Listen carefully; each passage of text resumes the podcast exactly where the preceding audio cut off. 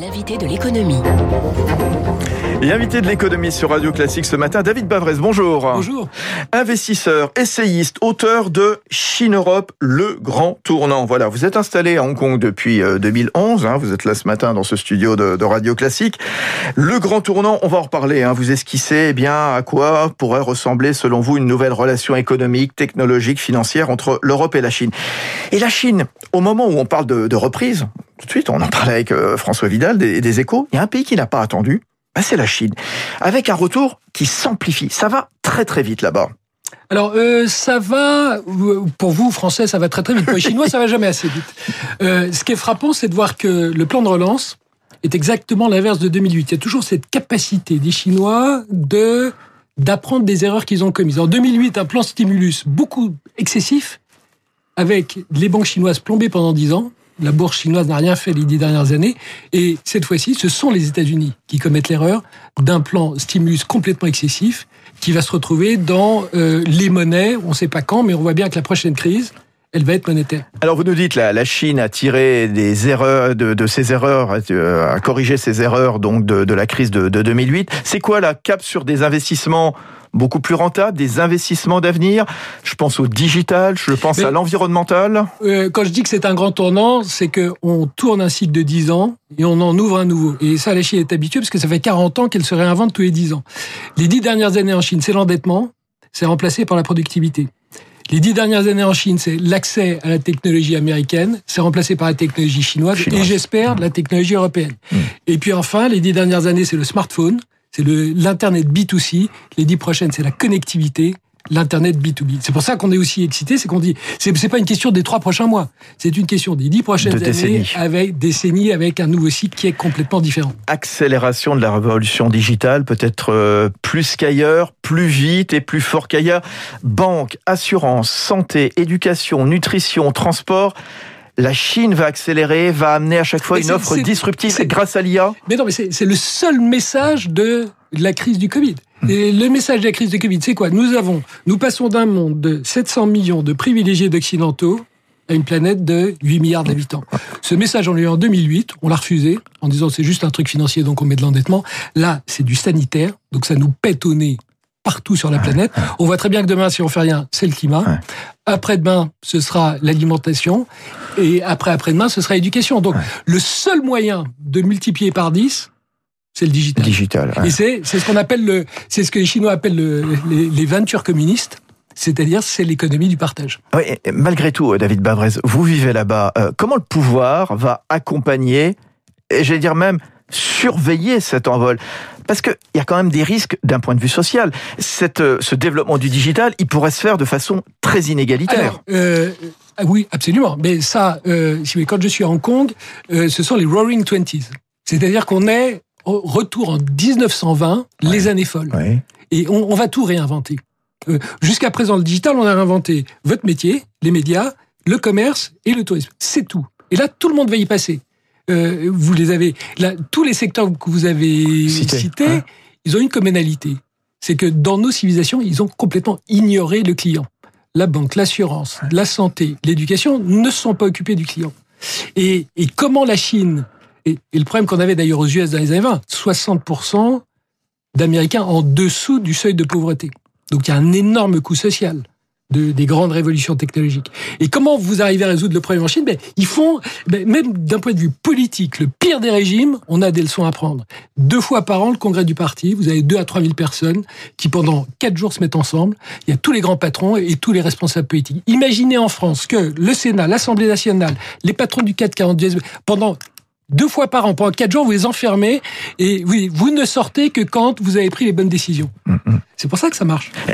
La Chine, euh, Estelle a une des échos d'ailleurs euh, hier, est-ce qu'elle n'est pas handicapée par le vieillissement de sa population? La part de la population en âge de travailler est, en chute. Qu'est-ce que ça, ça va impliquer? Mais non, mais c'est là où la Chine est l'empire des paradoxes. Vous, vous parlez de la population la plus vieillissante du monde, oui. moi je parle de du consommateur le plus jeune du monde. Parlez aux gens de L'Oréal, les gens de L'Oréal en Europe, leurs clients ont entre 45 et 50 oui. ans, en Chine c'est 25 ans. Ah. Et les, les parents et les grands-parents transmettent leur argent à leurs enfants, petits-enfants, ce que nous, nous ne faisons pas. C'est pour ça que ça marche. C'est pour ça que le digital décolle, c'est que le client est jeune, il y a le sang le privé le plus entrepreneurial au monde et vous avez un gouvernement qui dit j'arrête l'endettement et je remplace par de la productivité. C'est pour, pour, ça que la Chine va plus vite en digital. Vous nous disiez tout à l'heure, David Bavrez, euh, euh, que euh, la Chine a choisi une approche différente des États-Unis pour euh, relancer son économie. Juste d'un point de vue monétaire, comment analyser le fait que la Chine renforce le yuan quand les États-Unis privilégient la dévaluation compétitive du, du dollar? Mais, Ça aussi, ça les oppose. Ce qu'on appelle la PB aussi. Donc la, la Banque centrale chinoise mmh. est la seule qui refuse de monétiser la dette en disant au gouvernement euh, ce que vous faites, si vous faites n'importe quoi, c'est pas à nous de payer. Je, je, rappelle que la Banque centrale européenne a maintenant 9 trillions de dollars de bilan, c'est 70% du PNB. Nous sommes en voie de japonisation. Donc le quoi qu'il en coûte, c'est la déresponsabilisation totale qui est permise par une banque centrale européenne, et tout simplement parce qu'elle se fout des enfants. Ah. Et, et les Chinois disent, en fait, un pays fort a une monnaie forte. Et la monnaie forte, c'est pas pour nous, c'est pour les enfants. Ah. Quand vous êtes né, un franc suisse égale un franc français. Aujourd'hui, un franc suisse égale un euro.